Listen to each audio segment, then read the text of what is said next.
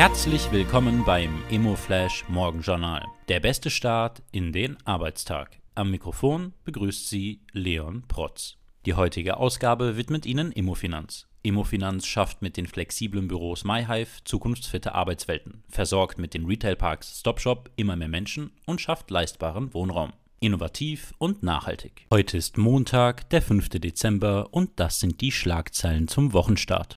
Deutschlands Jahressteuergesetz beschlossen. In Deutschland hat am Freitag der Bundestag das Jahressteuergesetz mit umfassenden steuerlichen Änderungen beschlossen. Erleichterungen gibt es zum Beispiel für Solaranlagen, für Arbeitnehmer und im Wohnungsbau. Eine Übertragung von Immobilienvermögen durch Erbschaften und Schenkungen könnte teurer werden. Der Bundesrat muss dem Gesetz erst noch zustimmen.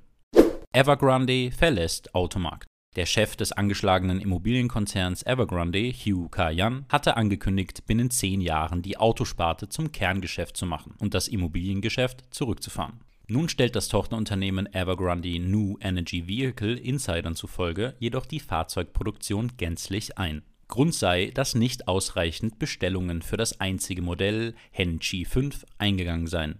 Die spannendste Meldung heute. EWG könnte verschoben werden.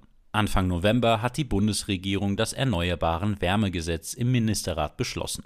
Dieses sieht den Ausstieg aus Gasheizungen bis 2040 und aus Ölheizungen bis 2035 vor. Und das bereits ab kommendem Jahr. Laut Medienberichten wird daraus nun vorerst nichts, da weiterhin die notwendige Zweidrittelmehrheit fehlt. Ein Inkrafttreten vor Mitte des nächsten Jahres sei somit nicht mehr realistisch. Das waren die wichtigsten Informationen zum Tagesbeginn. Mehr dazu und was die Branche heute sonst noch bewegen wird, erfahren Sie wie gewohnt ab 14 Uhr auf immoflash.at.